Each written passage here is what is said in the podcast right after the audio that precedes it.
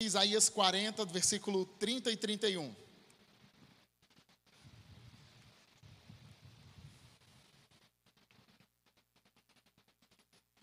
Isaías 40, 30 e 31, ok?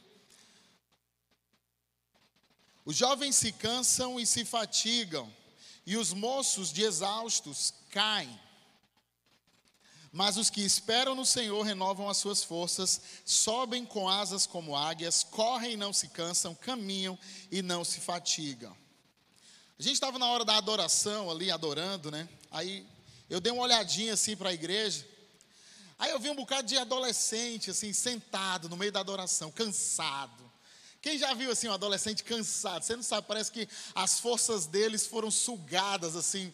É impressionante, os bichinhos não têm né? Aí chega um mais tiozinho, aí fala assim: rapaz, eu não me troco por dois meninos desses adolescentes, ou meninos sem energia, cansado.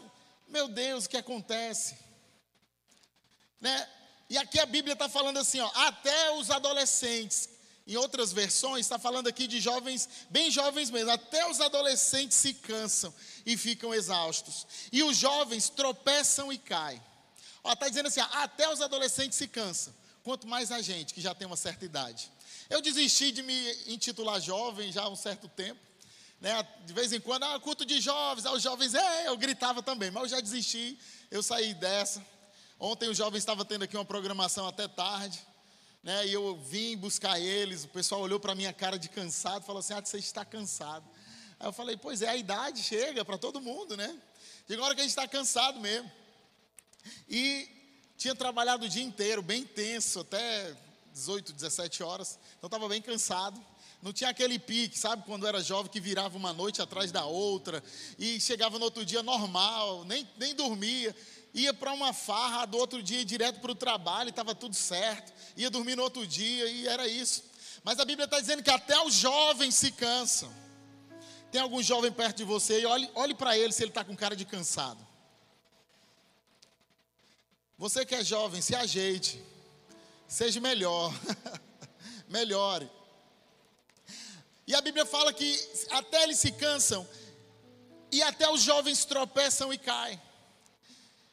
E, e quando a Bíblia fala isso, ela está querendo dizer algo no sentido, no seguinte sentido, ó. Até os jovens se cansam. Quanto mais a gente que vive, que vive uma vida bem agitada. Nos últimos três, quatro anos, nós tivemos dias bem difíceis. Tivemos pandemia, os negócios fecharam, ninguém podia trabalhar para ganhar dinheiro, e as coisas foram ficando piores, e era um medo da morte. É, eu, eu, esses dias eu fui entrar no, numa padaria, e aí eu estava sem máscara, né? Eu fui entrar na padaria, me deu assim uma sensação estranha. Eu falei, meu Deus, eu vou entrar sem máscara? O que é isso? Eu falei, isso não tem nada a ver. Relaxa, Átila. Passou esse tempo. Me deu assim um, um, um, déjà vu, sabe? Assim, uma situação onde eu fiquei lembrando da época que a gente tinha que ter máscara para tudo. Mas graças a Deus esse tempo passou, aleluia. Esse tempo passou. Mas eu fui entrar na padaria e fiquei pensando nisso. Então nós vivemos tempos sombrios, tempos difíceis. E a Bíblia está falando assim: ó, os jovens também se cansam. Imagina a gente que já não é tão jovem assim. Mas eu posso te afirmar, o que fala esse texto, ele diz assim: os que esperam no Senhor renovarão as suas forças, voam alto como águias, correm e não ficam exaustos, andam e não se cansam. Quantos aqui nessa noite esperam no Senhor? Não, se você espera no Senhor, dá um amém mais forte. Ah, essa é a minha igreja. E quantos aí, mesmo sem você querer, em algum momento da vida tropeçaram e caíram de alguma forma? Ou foi só eu? Só eu que tropeço e caio? Só eu que tomo alguma decisão errada? Só eu que faço alguma besteira? Só eu que de vez em quando tenho certeza que estou fazendo a coisa certa e depois descubro que era uma grande burrada? Quem já passou por isso? Você tinha certeza? Dentro do casamento, então, tem hora que a gente tem certeza.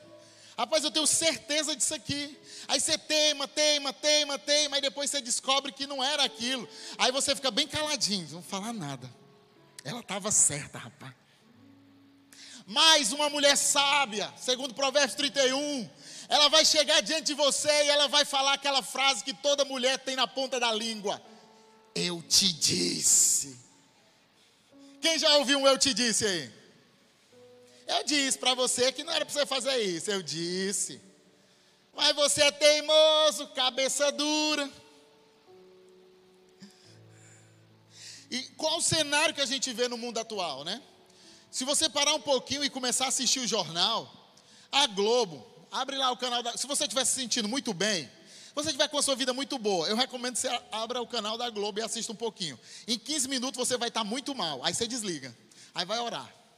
Meu amigo, se você ficar assistindo aquilo ali, é um jornal falando que o mundo vai acabar, que o Brasil não tem jeito. Aí agora já mudou, não? Agora, meu Deus, é tanta boa notícia com o Lula. Aí de repente o Lula fala uma besteira, aí pronto, o jornal fica achando meios para falar, não, veja bem, é porque naquela forma ele queria dizer que talvez, mas uma coisa não está conectada com a outra.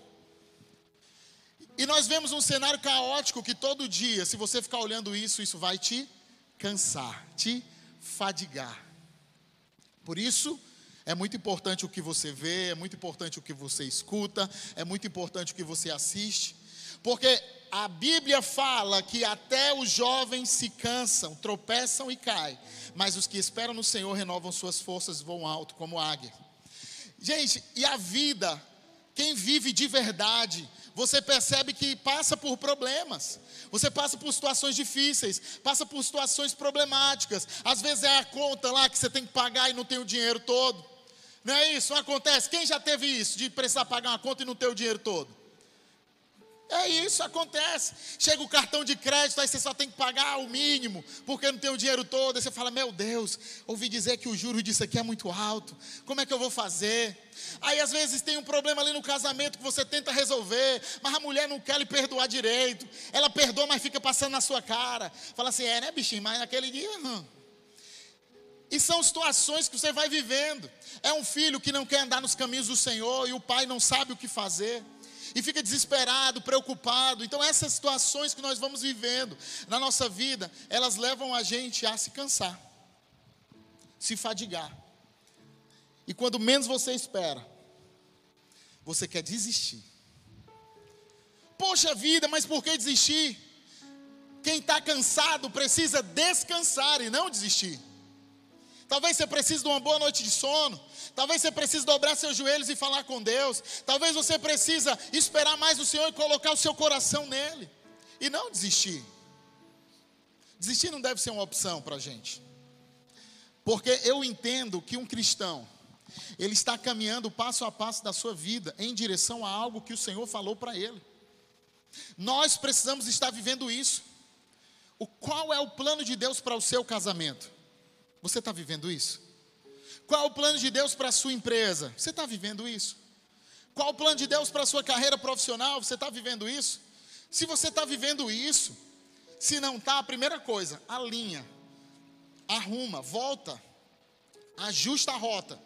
Sabe o GPS, quando você coloca lá, acho que todo mundo aqui já usou lá o, o Google Maps, o Waze, você coloca lá uma rota, eu gosto muito de usar, eu tenho pego ultimamente muito engarrafamento por conta do endereço diferente agora da empresa que mudou. Então eu estou usando muito Waze, muito Google Maps, eu prefiro do Google. E aí eu coloco lá a rota. E aí, de vez em quando, eu tomo a brilhante decisão de não obedecer o GPS. E ali na BR-116 tem a avenida principal e tem a alçazinha que você vai andando.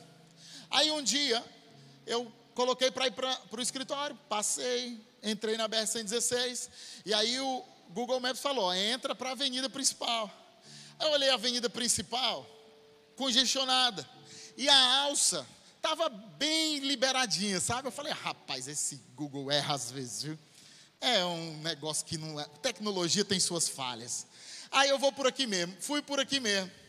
Demorou meia hora a mais.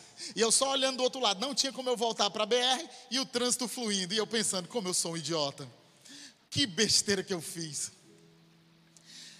Então, se você tem tomado alguma decisão que tem levado você para andar em caminhos congestionados, lá ele vai mostrar, ó, corrija a rota. Deus sempre vai te dar a oportunidade de corrigir a rota. Então, talvez, se você está andando numa rota diferente, que não era a rota que o Senhor preparou para você, hoje é o dia de você corrigir a rota. Porque o tema hoje, coloca aí, Mesquita, o tema hoje é aceleração sobrenatural. De que adianta você acelerar demais se você não sabe para onde você está indo? Não vale a pena ir rápido para o lugar errado. É um dos maiores erros da sua vida, é subir o monte errado é cumprir o trabalho errado, é chegar no final da vida, achar que fez algo e descobrir que não era aquilo. Mas eu te afirmo: o caminho mais seguro para você é andar no caminho do Senhor. Você nunca vai errar se você estiver fazendo aquilo que Ele prometeu, aquilo que Ele falou, aquilo que Ele projetou para você. Esse é o lugar mais seguro. Se Ele te chamou para ser um advogado, seja um advogado. Se Ele te chamou para ser um contador, seja um contador. Se Ele te chamou para ser médico, seja um médico.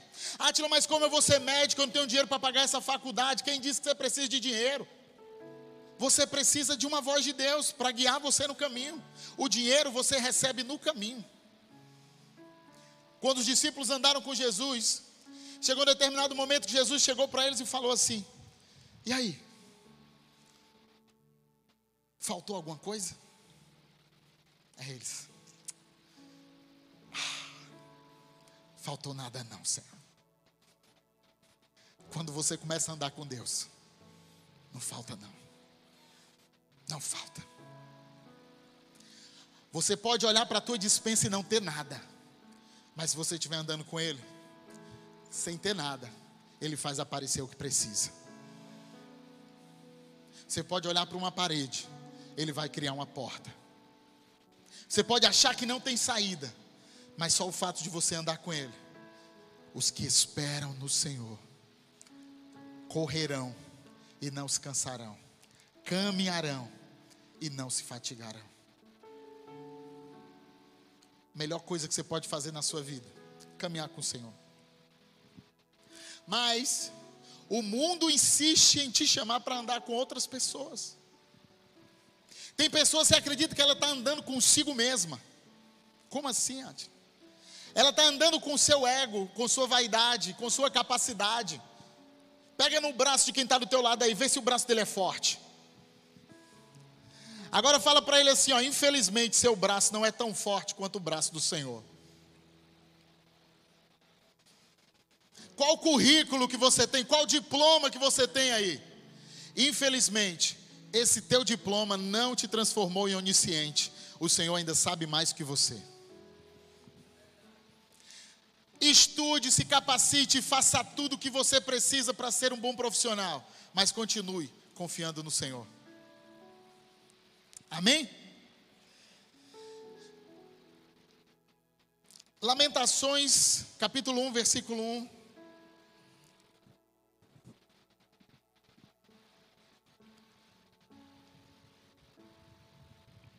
Vou contextualizar, contextualizar rapidinho. A vida, de, a vida da gente às vezes é difícil, amém ou não? Amém ou não? Mas Deus ele tem uma forma didática de fazer as coisas. Luan, vem bem aqui, Luan, você mesmo, fique bem aqui. Vem aqui olhando para mim. Paradinho. Será que eu vou liberar uma palavra profética para o Luan? Hein? O pessoal já fica assim, né? Eita, Deus vai falar. A vida de Jeremias, ela estava tão ruim, tão ruim. Você acha que a sua é ruim? A vida de Jeremias estava muito pior do que a nossa. Mas é muito ruim. Atila, esse é o culto da sofrência. Vamos já tocar Cassiane. Se prepara. Tá chorando louve. Ah, os irmãos gostam. Tá sofrendo louve. Estava ruim a vida dele. E eu quero te explicar como Deus trata momentos e situações como essa. Espera aí, Ló. Vamos ler alguns versículos aqui de Lamentações, capítulo 1. Veja só, a vida de Jeremias estava tão ruim, tão ruim, tão ruim, que ele escreveu um livro com o nome Lamentações. O diário, isso era o diário de, de Jeremias, ele saía escrevendo. É, hoje bateram no meu carro. No outro dia ele falou: hoje clonaram meu cartão e sacaram meu dinheiro. No outro dia ele foi lá escrever: Hoje a mulher me deixou. No outro dia, hoje, entraram na minha rua e mataram três. Só desgraça. Hoje me tornei escravo. Hoje orei, Deus não falou comigo. Era só assim a vida de Jeremias. Como já solitária a cidade outrora populosa. E ainda é bonito, ele escreve ainda de forma erudita, né? É tornar a, a, o sofrimento gourmet, né? Como já solitária a cidade outrora populosa, tornou-se como a viúva. A que foi grande entre as nações, princesa entre as províncias, ficou sujeita a trabalhos forçados, escrava. Chora amargamente de noite e as lágrimas que correm pelo rosto entre todos os seus amantes não tem quem a console. Todos os seus amigos a traíram, tornaram-se seus inimigos. Sabe aquele teu amigo, amigão, amigão, te traindo? Dói ou não dói? Quando você descobre que uma pessoa que você ajudou, ela está falando mal de você nas suas costas. Nossa, eu não sei se vocês já passaram por isso, como dói. Você se sente mal, Texto, coloca o texto. Judá foi levado ao exílio, afligido, sobre grande servidão, agora habita entre as nações, sem encontrar descanso, todos os seus perseguidores o apanharam nas suas angústias. Só mais um, porque senão eu vou começar a chorar. Os caminhos de Sião estão de luto, porque não há quem venha à reunião solene, o culto está sem ninguém, ele está falando aqui, ó. Todas as suas portas estão desertas, os seus sacerdotes vivem gemendo, chorando, as suas virgens estão tristes e a ela mesma se acha em amargura. Ô oh, nome ruim, queria nem falar, quase não sai. E ele estava ali chorando para Deus, Senhor, que desgraça, meu Deus. Ele estava quase orando, Eli, Eli, lemassa bactani, Senhor, por que me abandonaste? Estava se sentindo na cruz, sofrido. Teve uma vez, eu vou contar já já isso. Vocês gostam de história? Quem gosta de história? Todo mundo gosta de uma fofoca, meu Deus. Vamos lá, Jeremias 12, 5. Não coloca ainda não. Qual a expectativa de alguém que está num grande lamento, num grande sofrimento? É quando você começa a falar para Deus, aí que Deus vai descer do céu, ao nível da sua angústia, vai lá para baixo, onde você está, vai olhar para o seu sofrimento e vai falar assim: ó, é mesmo, tá ruim a tua situação. Você tem razão, tá difícil. Você tem razão, você tem razão de estar tá triste. Você tem razão de estar sofrendo. Você tem razão de estar angustiado. É isso que a gente espera que Deus faça. Jeremias 12, 5. Olha o que Deus respondeu para Jeremias. Se você correu com os homens, eu vou ler na minha versão aqui. Se você correu com os homens e eles o cansaram, como poderá competir com os cavalos? Se você tropeça num terreno seguro, plano, como farás nos matagais junto ao Jordão? Ei, você está querendo desistir porque correu com os homens e eles te fizeram mal? Você está querendo desistir porque as situações não estão fáceis? Ei, Jeremias, acorda, o que eu tenho para ti é muito maior. Você não vai ficar entre os homens, eu vou te levar para correr um nível acima para correr com os cavalos. O que metaforicamente isso quer dizer? Deus está falando assim: isso que você está passando, não se compara. Onde eu vou te colocar porque Paulo disse assim: ó, as leves e momentâneas tribulações não se comparam com o eterno peso de glória que por nós há de ser revelado. O Senhor está preparando algo muito maior para você. Esses dias o Fábio, Fábio Luiz, ele mandou um vídeo para mim de alguém que falava assim: ó, Davi, ele passou por vários processos, mas foi lá ele ser rejeitado na casa do seu pai. Aquele processo lá, ele passou pelo urso cuidando matou o urso, o urso preparou ele para o leão, o leão preparou ele para Golias, Golias preparou ele para Saul, e Saul preparou ele para o trono. O que você está passando está te preparando para o próximo nível. O que você está sofrendo ou achando que tem que fazer você desistir. Não, hoje o Senhor está falando para você: não ouse pisar no freio, não ouse puxar o freio de mão, não ouse desacelerar. Você não está nessa temporada, é temporada de continuar acelerando e não parar diante das dificuldades. Na verdade, o que o Senhor está falando para você é: liga o 4x4 e passa por cima, porque o que eu tenho planejado para você é muito maior.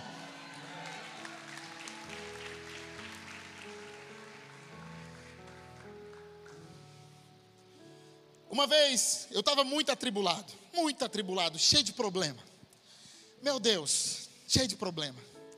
Conta para pagar, olhava para as contas, olhava para o dinheiro que eu tinha. Falei, não fecha, eu não vou pagar. Eu não tenho dinheiro suficiente. E os clientes atrasando, inadimplência. E os funcionários têm que ser pagos. E eu, meu Deus do céu, tenho que pagar um bichinho. Como é que eu vou fazer, meu Deus do céu? Já sei, vou ligar para o meu pastor. Ele deve ter um conselho muito sábio. Meu pastor é um homem muito inteligente, é um gênio, um homem cheio do Espírito Santo. Eu ligar para ele, ele tem com certeza uma saída para mim.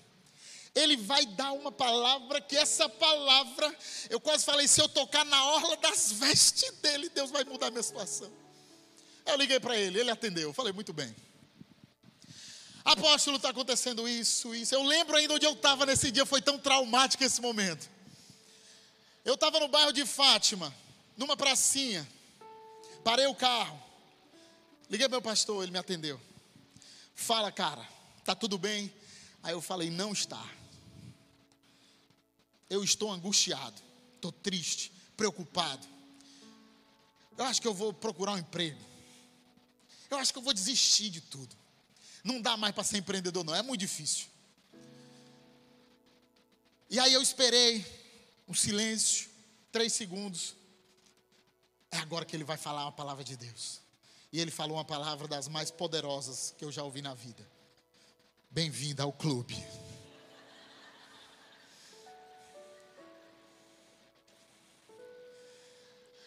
Aquela palavra me consolou tanto. Eu falei, meu Deus. Mas eu falei, mas pastor, você passa por isso? Ele, sim, só que é um pouquinho mais. Sim, só que é um pouquinho mais difícil. Você está com quantos funcionários, Atila? Eu falei 13. Ele falou, pois é, eu estou com 100. Eu falei, pois é.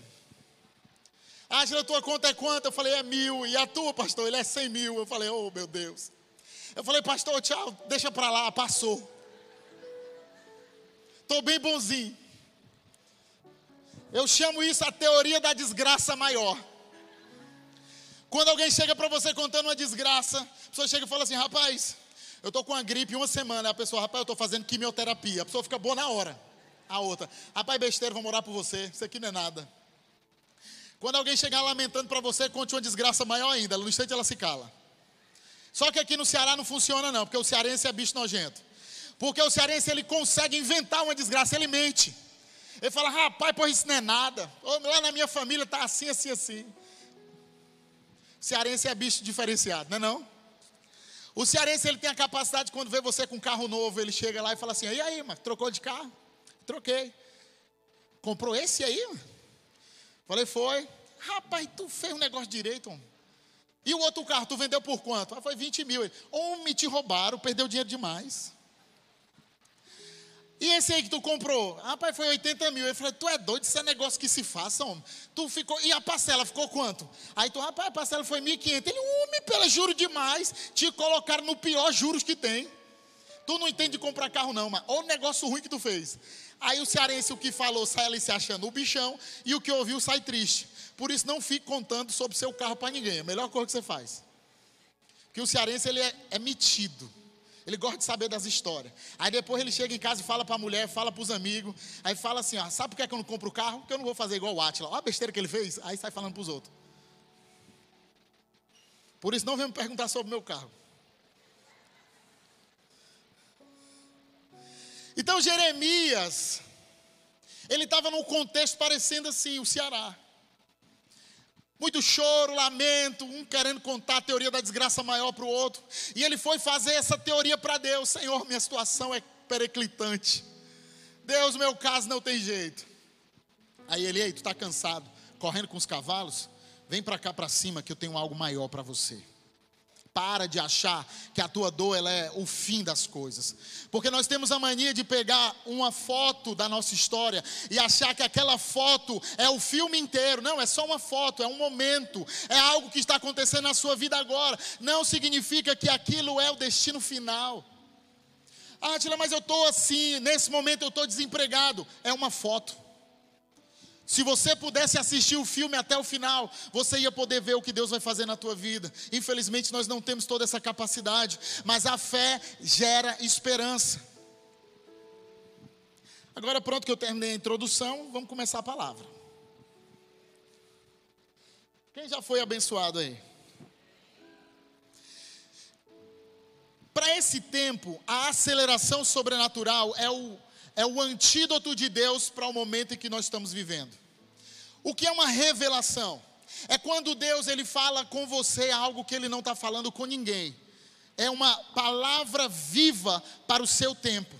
E a aceleração sobrenatural para esse ano de alargar as tendas, ela não quer dizer assim, ó, Deus vai te levar a uma velocidade ainda maior, nem é isso.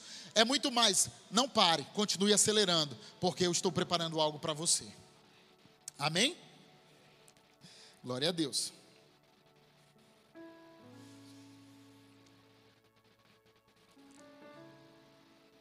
Eu quero falar para vocês então cinco pontos. Eu vou discorrer rápido sobre esses cinco pontos que vão liberar você para viver uma aceleração sobrenatural. Então recomendo que você pegue seu celular ou seu caderno de anotação e anote isso para que você aplique na sua vida. Para que a aceleração sobrenatural ela possa ser ativada na sua vida. Amém? Glória a Deus. A primeira é vida de obediência. Deuteronômio 28, 1 e 2.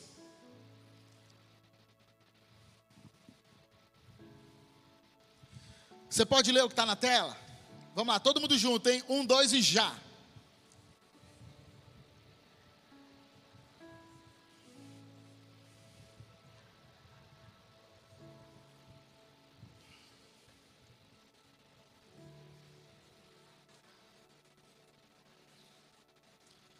Se ouvirem a voz do Senhor seu Deus sobre vocês, virão e os alcançarão todas estas bênçãos.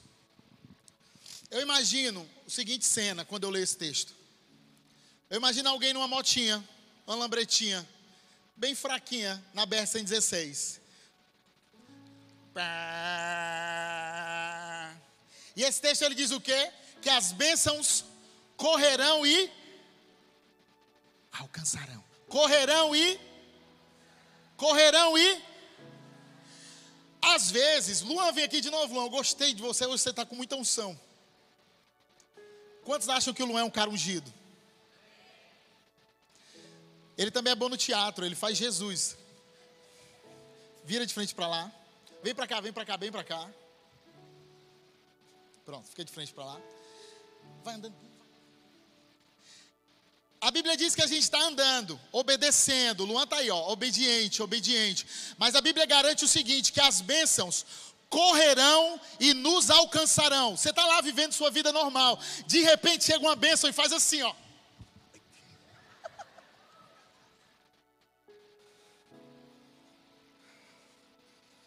Fica aí, Luan, não sai não. O pessoal não entendeu ainda não. Quem entendeu? Luan está todo doído ali agora. Você precisa continuar andando em obediência, mesmo que quando você olhe, vira para lá, Luan, vira para lá, vem mais para cá e vira para lá. Pode vir isso, de novo, vamos fazer de novo. Segura, tranca o pulmão que vai vir daquele jeito. Você está vivendo sua vida e você não vê a bênção chegando, você não vê o que está acontecendo, você não vê Deus trabalhando, você acha que está tudo perdido e parece que dá vontade de, de, de parar, de não fazer nada, mas você não está vendo que a bênção está chegando e te alcançando e te pegando.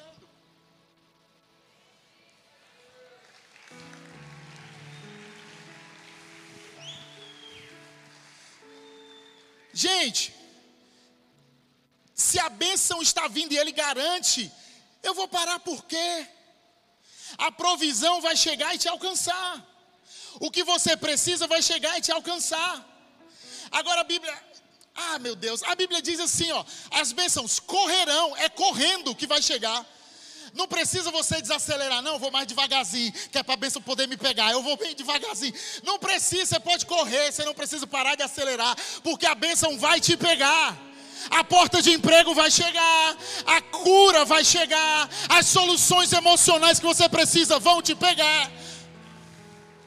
Só quem aplaude é que vai receber.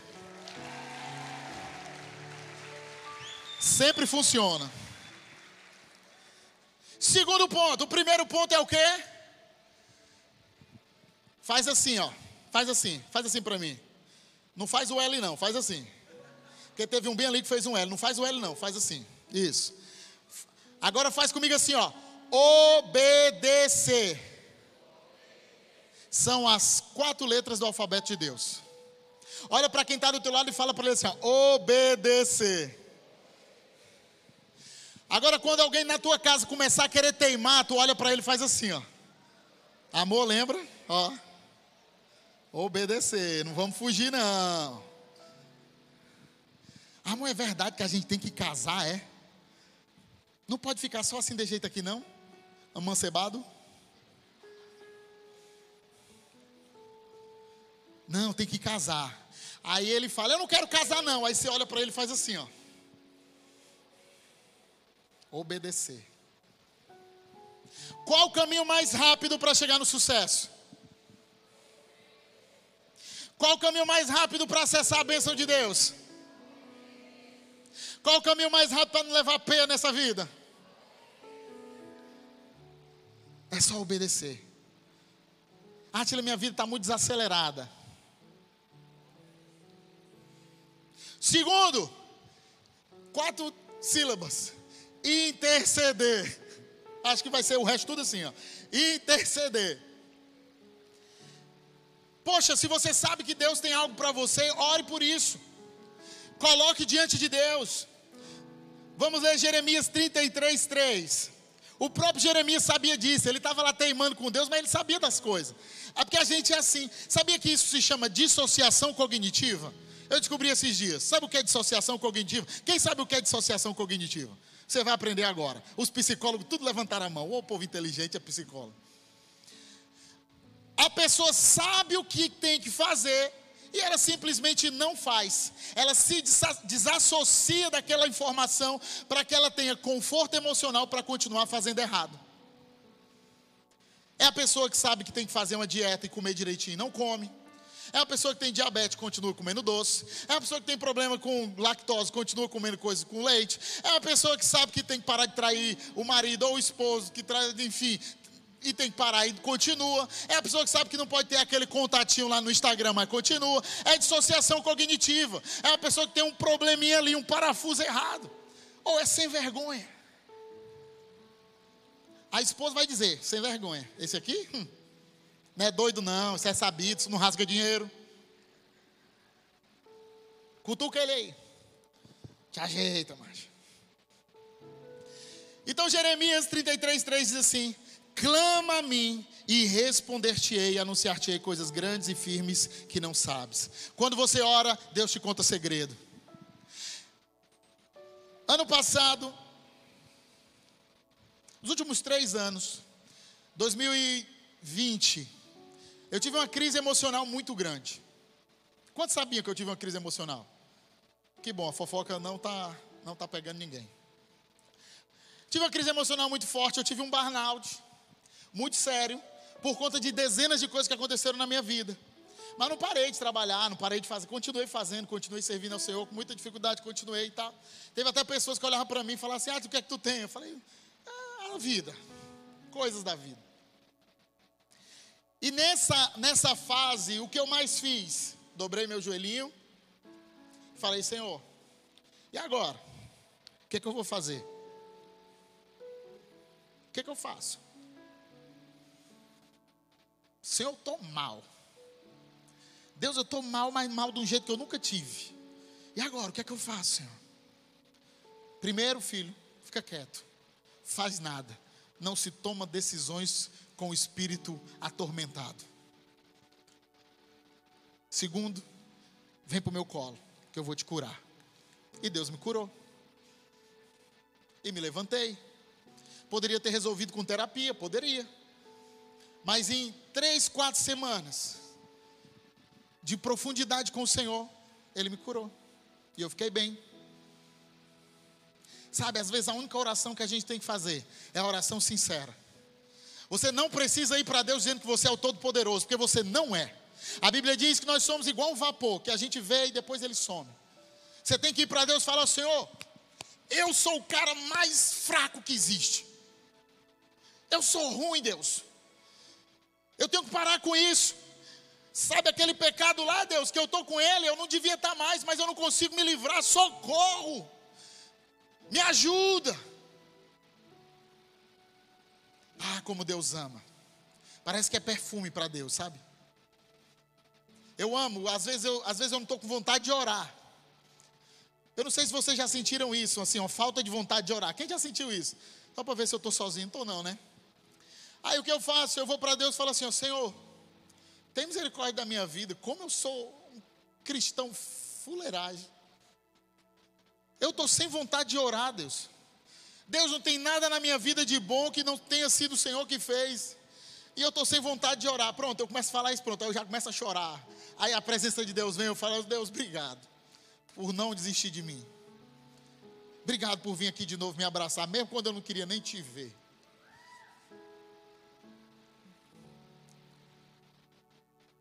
Qual a oração sincera que você pode fazer para Deus hoje?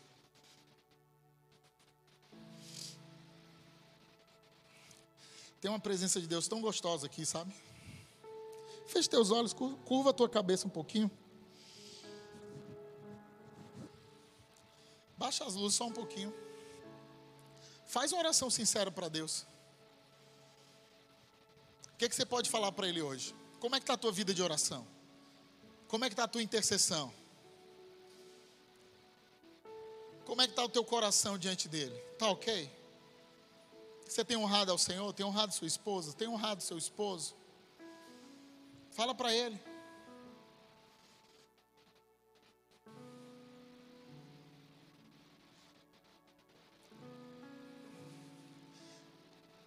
É como se eu pudesse ver assim, um manto de Deus passando sobre você, sabe? Trazendo consolo, conforto.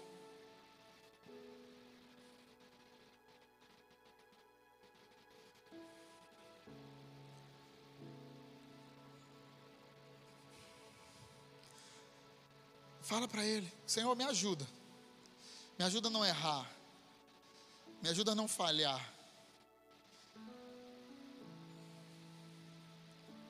Eis-me aqui, Senhor. Eu me rendo a Ti, Senhor.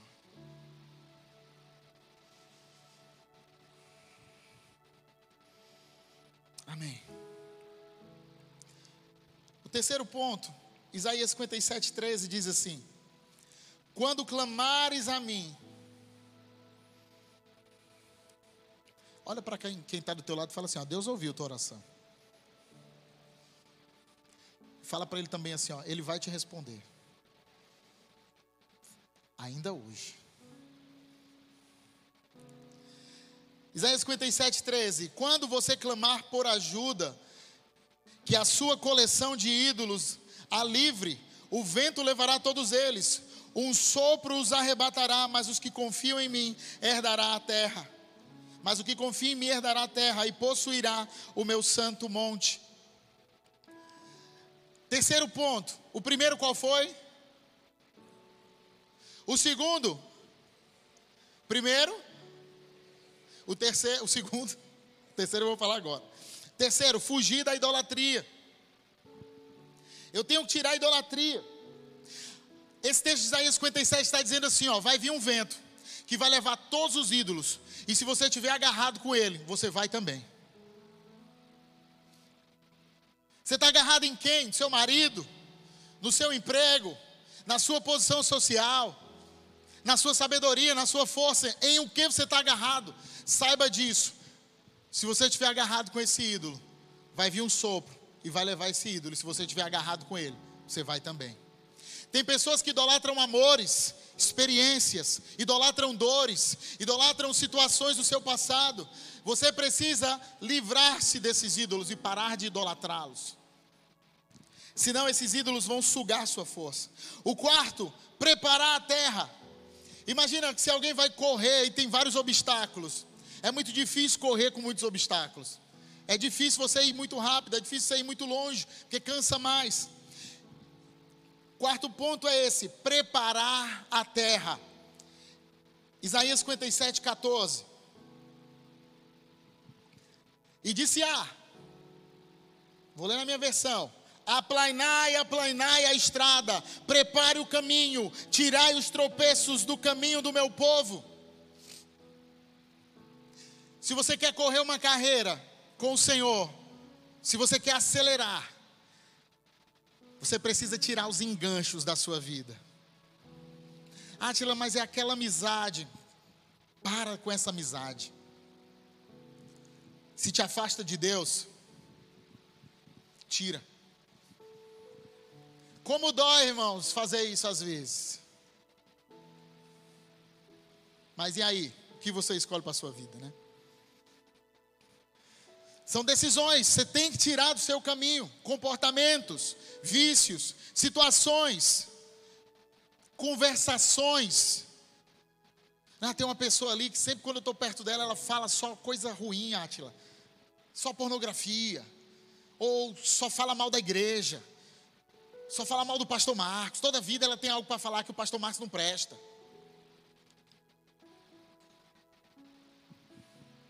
Vou nem comentar. Eu comento, eu falo ou não falo? Vocês gostam de confusão, gente. Então prepare a terra. Tire da terra tudo que atrapalha você de cumprir o teu caminho. O que foi que Jesus disse para os discípulos? Olha, vão de dois em dois. Se no meio do caminho alguém tentar lhe distrair, não converse. Avance em direção à cidade. Se chegar lá na cidade eles não quiserem te receber, bate os pés. A paz que você desejou volta para você. Segue tua vida. Mas às vezes a gente fica lá assim, ó. Eu preciso salvar esse, eu preciso. Oh meu Deus, não. Você precisa avançar na sua vida. Para de se enganchar com quem está te matando. Acho que Deus está falando com alguém aqui. Você já ouviu falar de vícios emocionais? Os psicólogos vão levantar a mão de novo. É, vícios emocionais, psicologia aí.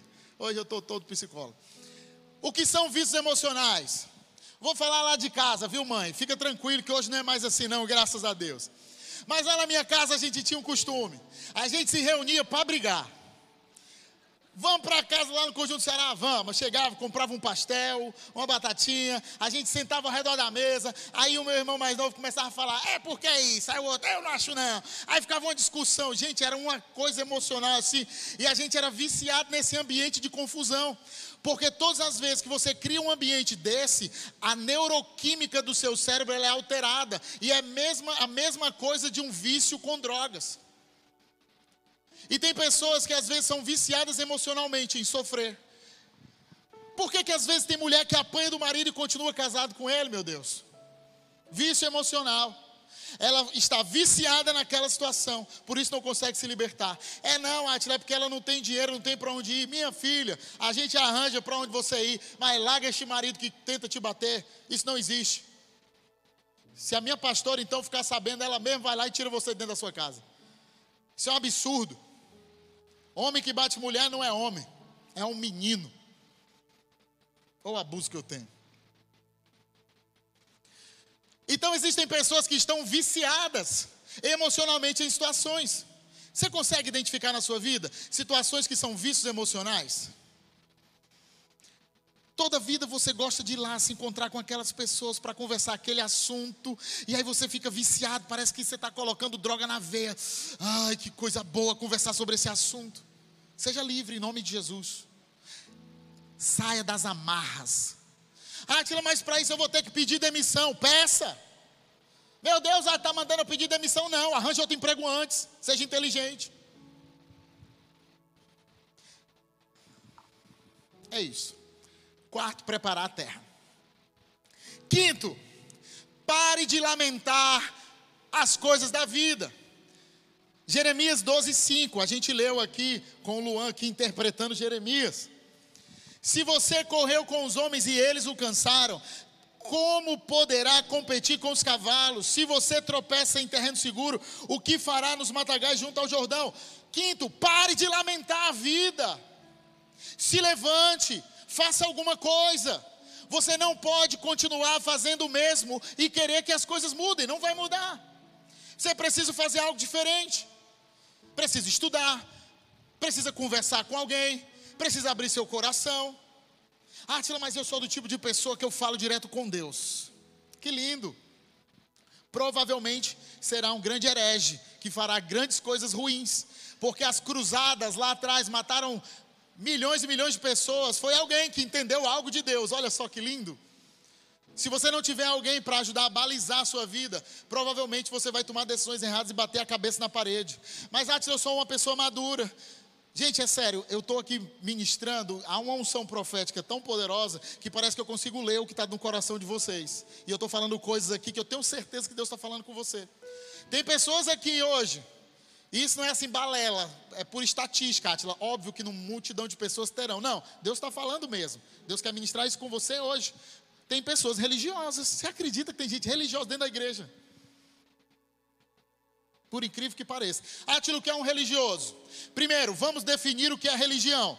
Religião são atos e hábitos humanos criados para causar uma falsa sensação ao homem de que ele está perto de Deus. Isso é religião. A verdadeira religião, segundo a Bíblia, não é apenas os rituais, mas está em cuidar das viúvas, em abrir mão dos seus pecados, em limpar as suas vestes. Essa é a verdadeira religião. O religioso, tudo que ele quer é não fazer isso. Ele quer dizer, ele quer é, apresentar a Bíblia para você e dizer assim: ó, veja como eu entendo a Bíblia. não me condene, eu conheço muito a Bíblia, mas o religioso ele tem essa prática: conhece muito a Bíblia, vive nada da Bíblia. Isso é um religioso. Tem pessoas aqui que estão com esse problema. Não tenha. Você não precisa ser religioso, não. É só você ler a Bíblia e praticar. Tudo. Lê ou pratica, lê ou pratica. Às vezes é melhor você parar de ler a Bíblia. Sabe quando eu cheguei na igreja de Novidade de Vida, eu era muito religioso? Sabe qual foi a primeira direção profética que o apóstolo Marcos me deu? Foi ótima. Eu nunca imaginei ouvir isso de um pastor. Mais uma dessas, ele é muito sábio, é um gênio, é uma pessoa muito inteligente. Eu falei, mostrei para vocês aqui, são palavras que trazem cura. E eu cheguei na igreja, conversei várias coisas com ele. Ele falou: Átila, primeira coisa que você tem que fazer. Aí eu, meu Deus, lá vem uma palavra. Primeira coisa, eu falei: Meu Deus, é muito importante. A primeira conversa, a primeira coisa. É agora que ele vai me dar uma revelação. Pare de ler a Bíblia. Eu, meu Deus, você já sabe demais. Você não pratica nada do que você sabe. Choquei.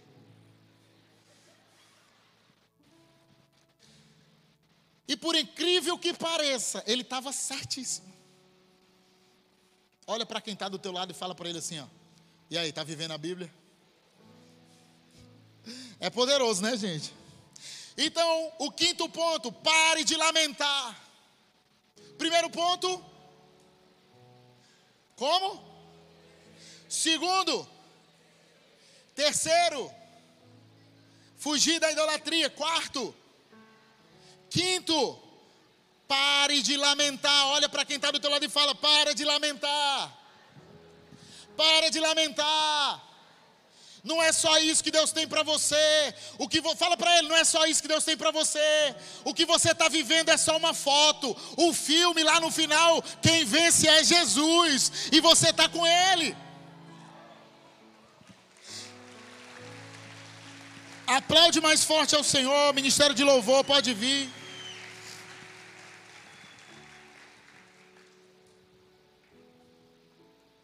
Glória a Deus. Se eu quero viver uma aceleração sobrenatural, eu preciso obedecer, interceder, fugir da idolatria, preparar a terra, seja a terra do meu coração, seja o meu caminho. Às vezes a terra que eu preciso preparar é a terra que ficou para trás. Porque tem gente que deixou um bocado de ponta solta no passado. Resolva. Resolva. O que, que, a, que, que a palavra do Senhor fala em Apocalipse? Para a igreja que havia perdido o primeiro amor. Ele disse: Ei, tenho algo contra ti. Perdeste o primeiro amor. Volta para onde tu caiu e recomeça. E o quinto, pare de lamentar. Lembra, Deus ele não vai se rebaixar ao nível do lamento, porque Deus não responde lamento, Ele responde clamor. Ele não vai se rebaixar ao seu lamento, Ele não vai se rebaixar à sua dor, porque Ele está acima de todas elas, mas Ele quer estender a mão hoje para você e te puxar para cima. Amém? Glória a Deus. Fica de pé.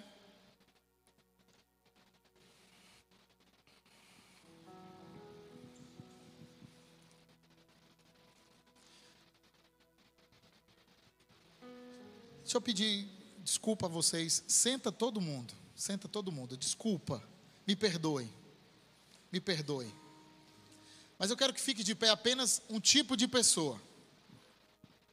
Se você reconhece que em alguma área da sua vida você está parado ou desacelerado e precisa de uma aceleração sobrenatural. Se você é essa pessoa, você fica de pé. Vou repetir o apelo se você percebe que em alguma área da sua vida você precisa de uma aceleração sobrenatural.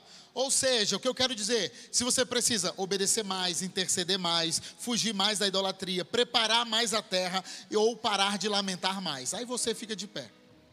Uma dica, eu acho que isso é para todos, mas é importante que você reconheça, tá? Mas tem pessoas que não querem e está tudo certo, está tudo bem.